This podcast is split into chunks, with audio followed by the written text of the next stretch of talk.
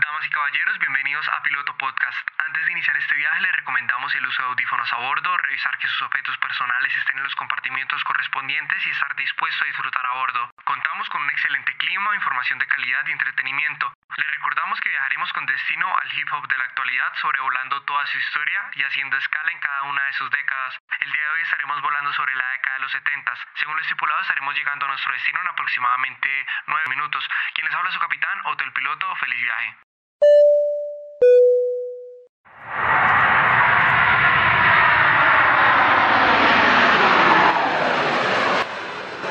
Partimos de la ciudad de Nueva York en los años 70, con un sonido bastante diferente que gobernaba la ciudad y la establecía como el paraíso del momento.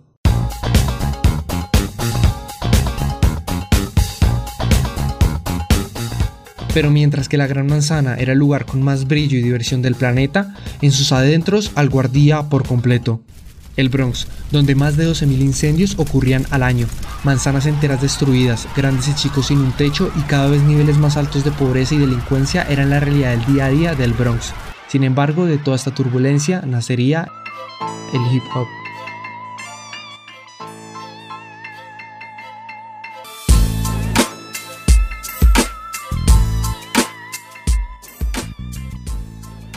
Más específicamente el 11 de agosto de 1973 en la Rec Room, un apartamento del edificio ubicado en la 1520 de la avenida Sedgwick, donde el DJ local Cool Herc haría una fiesta que cambiaría la forma en la que se realizaban estas, pues no sonaría la música del momento sino con la que todos crecieron, y por instantes los éxitos de James Brown, Jimmy Castor, Bongo Van, entre otros volvían a ser los más importantes en las noches del distrito neoyorquino.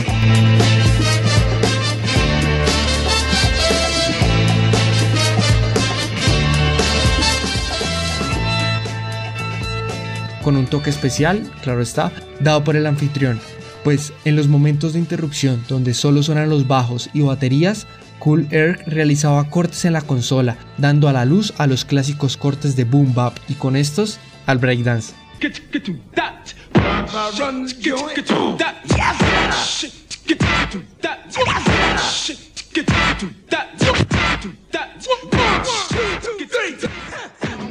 Estas fiestas serían cada vez más famosas entre las calles del Bronx, pasando de fiestas de 40 personas a las de más de 150, y si bien esto se veía como forma de diversión para olvidar los malos momentos que se vivían en el distrito, sería el cimiento del movimiento que actualmente es uno de los más consumidos en todo el planeta. Pero Cool Herc no es el único precursor del hip hop. De hecho, para hablar del surgimiento del mismo hay que recurrir a la Santísima Trinidad.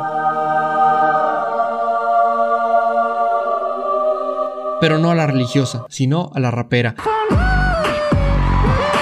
Que se trata del ya mencionado Cool, de Grandmaster Flash y Africa Bambata. Este último es el más importante por el aporte cultural que tuvo. Pasó de ser un pandillero de los Black Space a convertirse en uno de los primeros b-boys o breakdancer de la época y gracias al hip hop detuvo mucha de la violencia pandillera. Incluso convenció a miembros de varias pandillas a iniciar la Zulu Nation, un grupo para encaminar y cambiar su vida por medio de la música, el baile y el graffiti. Encontraron en el arte la manera de liberarse y cambiar la realidad en la que vivían. Además, África, por medio de su nombre, logró también recordarles a todos sobre sus orígenes y ascendencia, dándole también más fuerza a la Zulu Nation, nombre que viene de un grupo étnico africano. Así, Cool Herc formó las bases del hip hop. África armó una comunidad alrededor de este y Grandmaster Flash sería quien lo perfeccionaría todo. Fue el primer DJ en combinar la técnica con la tecnología, logrando un sonido mucho más limpio y profesional con el que surgiría el primer supergrupo de hip hop, The Grandmaster Flash and the Furious Five. Introducing the crew, you gotta see to believe with the one, two, three, four, five MCs. I'm Melly Bell in the rockin' so well. Yeah, I'm Mr. Ness, the rock the best. I'm Raheem in all the ladies' dreams. Creole is south to go. A cowboy, I make you jump for joy. A cowboy, I make you jump for joy. A grandmaster,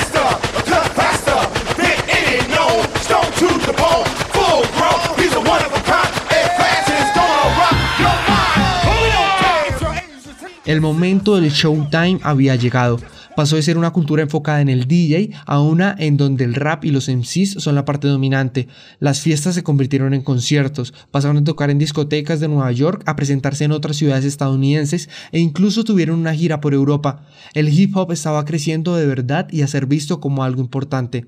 El éxito de The Furious Five era algo a lo que aspiraban todos los b-boys y jóvenes del Bronx, pero conseguir los equipos como mezcladoras, bandejas, altavoces y micrófonos era muy costoso, por lo que ese sueño era muy difícil de materializar. Sin embargo, para el hip hop, que bien sabe cómo superar las limitaciones, no sería un problema, y con el pasar de los años, la cantidad de grupos que salían de abajo y luchaban por ganarse un puesto para que la gente los conociera era mayor.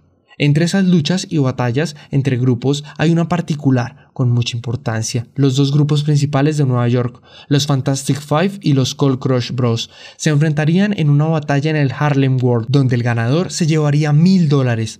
La batalla se ganaba con la participación del público. Al grupo que gritaran y aplaudieran más sería el ganador.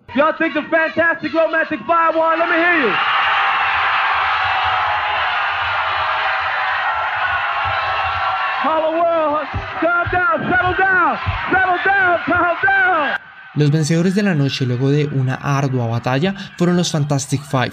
Sin embargo, la derrota de los Cold Crush sería todo menos una pérdida, pues luego de esa noche se propagaron en cintas piratas por los cinco distritos de Nueva York. Hay que resaltar que hasta ese momento no habían canciones ni cintas, todo lo que se consumía era en vivo e improvisado, razón por la cual lastimosamente la documentación que existe sobre los pioneros como DJs, raperos y músicos de la época no es tanta ni hace justicia al fuerte y duro trabajo que todos hicieron. Sin embargo, estas cintas fueron un avance gigante hacia lo que es el género en la actualidad y de hecho, Grandmaster Caz, el MC principal de los Cold Crush, sería tenido en cuenta como el primer poeta real del hip hop en Nueva York luego de esto.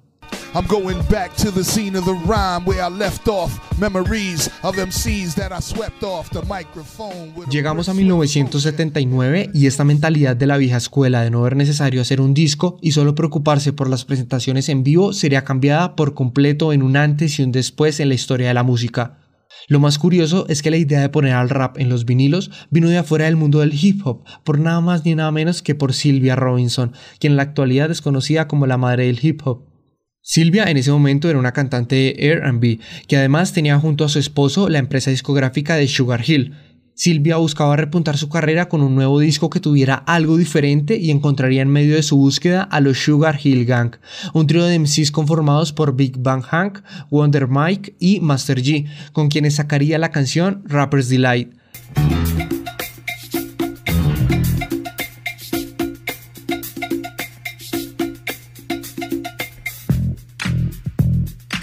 Canción con el que el volcán que llevaba casi una década trabajando y haciendo de las suyas en las calles finalmente explotaría.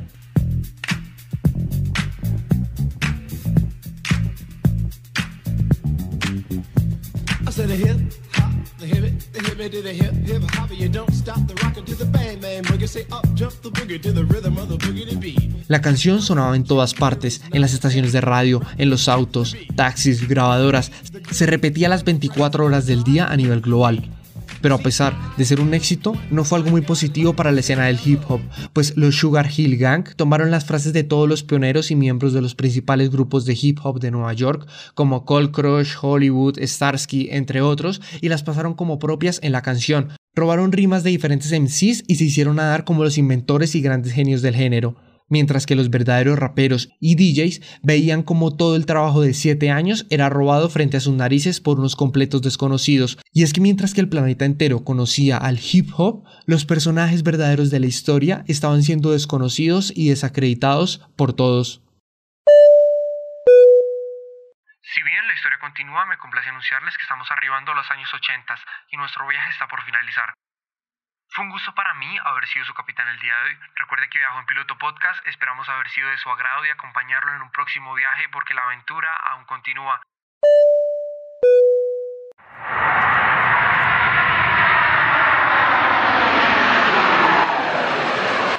Si esta primera entrega le gustó y quiere conocer un poco más acerca del hip hop, su origen y desarrollo en los 70s, puede visitar mi Instagram, arroba el piso piloto con doble T, donde podrá ver contenido audiovisual extra en los destacados que seguro le gustarán. Nos vemos la próxima semana con el segundo episodio, donde la aventura se pone aún mejor.